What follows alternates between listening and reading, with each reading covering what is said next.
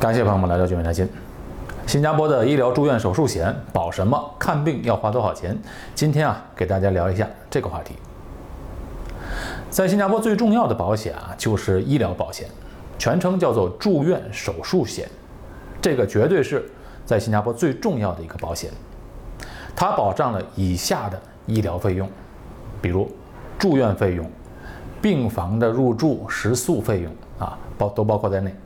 ICU 加护病房的费用、手术费用，这手术费用啊就包括了医疗的耗材、药物、所有的药物的费用、医生的费用、麻醉师的费用等等，都包含在内了。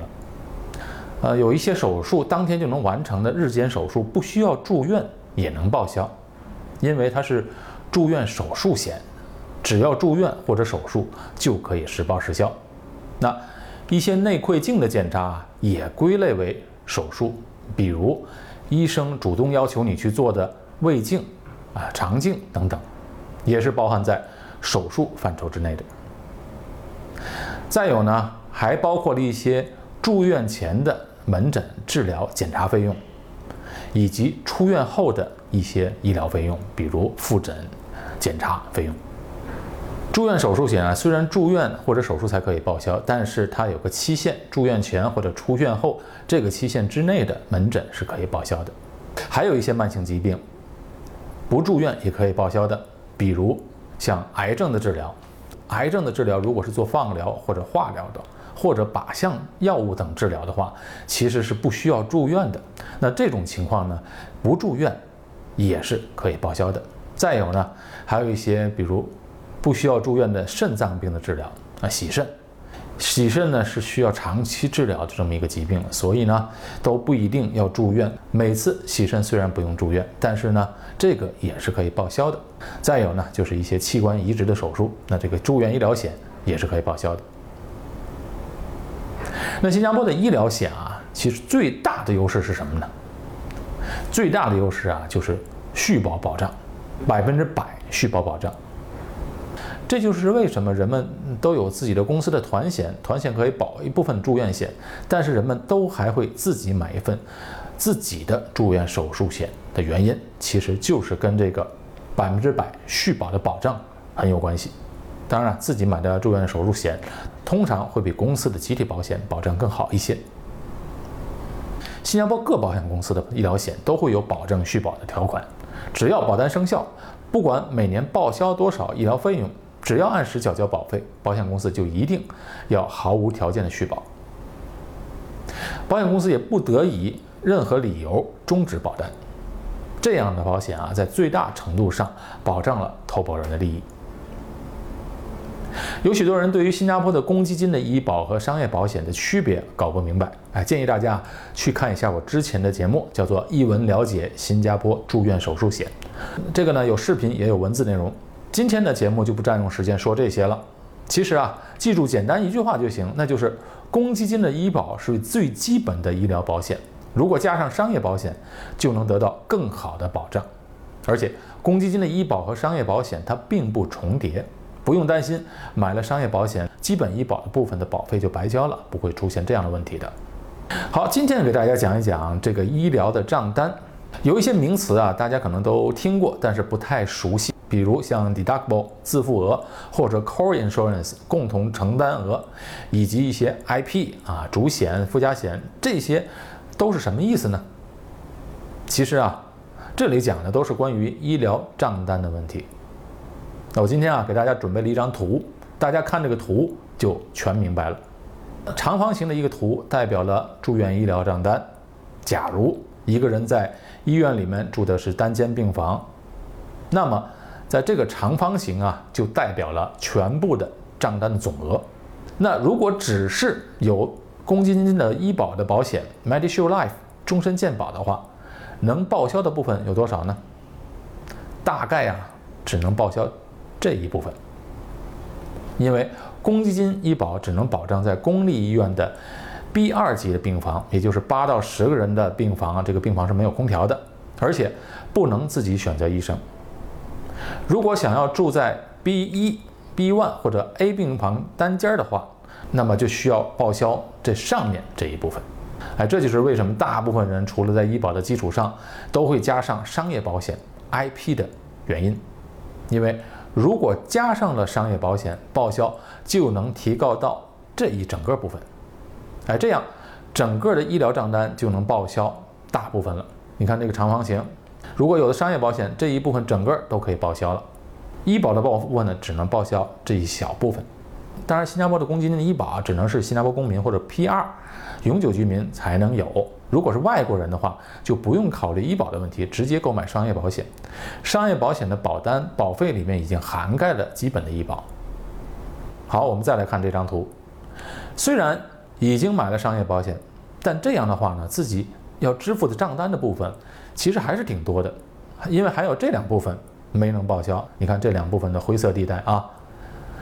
这一部分就称为自付额 （deductible），自付额大概在三千五百块钱左右。也就是说，医疗账单来了，自己首先要支付三千五百块，支付三千五百块之后，剩下的这一部分是共同承担额，共同承担额为百分之十。也就是说，整个的账单首先自己要支付三千五百块钱的现金，然后剩下的部分的百分之十还要自己来承担。自付额和共同承担额之后，剩下的部分才能用商业保险的主险报销。那么，如果想要把自付额和共同承担额也报销的话，那么就需要在医疗住院险的主险之外加上一个附加险就可以了。加上附加险之后，这个账单全部就都能报销了。哎，你看这个图像不像一个大的切糕或者一个大的蛋糕？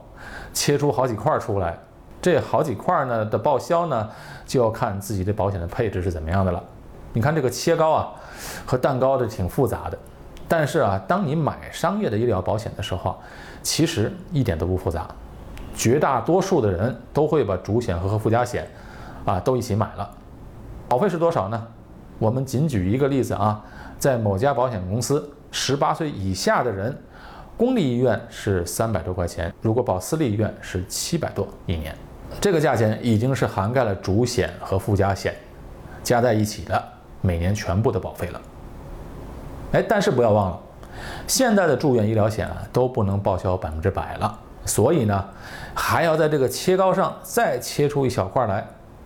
这一部分啊，就是整个账单的百分之五，百分之五是自己要负担的。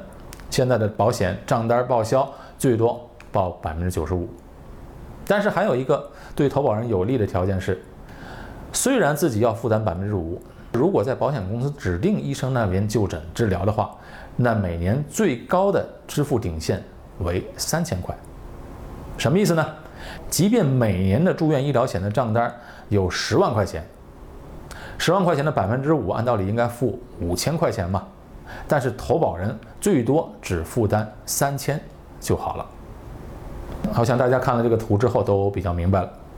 刚才啊，我提到的私立医院和公立医院，有些人啊会有误解，以为买了私立医院的保险就只能保私立医院，而不能保公立医院，不是的。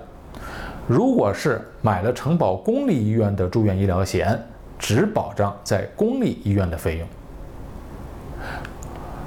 只买公立医院的保险呢？如果去私立医院就诊，一般上保险公司只能承担大概是在百分之六十的医疗费用。啊，各保险公司的规定不尽相同啊。但是如果买了承保私立医院的保险，那就已经包括了私立医院以及在公立医院 A 级病房、单间病房或者以下的病房的医疗费用。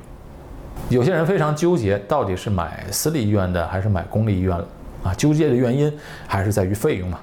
当然，保私立医院的保险啊，它的保费是比较贵的，每年的保费大概会比只保障公立医院的保费贵贵上一倍左右。其实啊，也不用太纠结，无论是公立医院还是私立医院。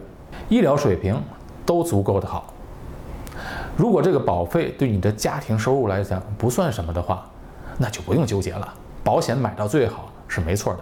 这样的话，新加坡的私立医院和公立医院所有的资源都可以使用。既然能负担得起，当然要对自己好一点嘛，买到最好的。但如果是想省点钱，只买公立的医院的保险啊，也是没问题的。公立医院的水平一点也都不差，但有一点，千万别为了省下保费而不买医疗住院手术险，因为这个保险实在是太重要了。有些人不买的原因，其实就是因为总觉得自己年轻健康，没什么事儿，消费型的保险啊买来觉得不用它浪费。这样想啊，那就说明你一点的风险管理的意识都没有。一旦没有风险管理的意识，会吃大亏的。有些钱啊是不能省的。保险啊都是在你身体健康的时候，觉得用不着的时候才能买。等真正身体有些小问题，觉得用得着保险的时候，可能就买不上。这样的例子啊太多了。好，最后一点，选择保险公司也是很关键的，因为因为这个保险啊是要跟自己一辈子的。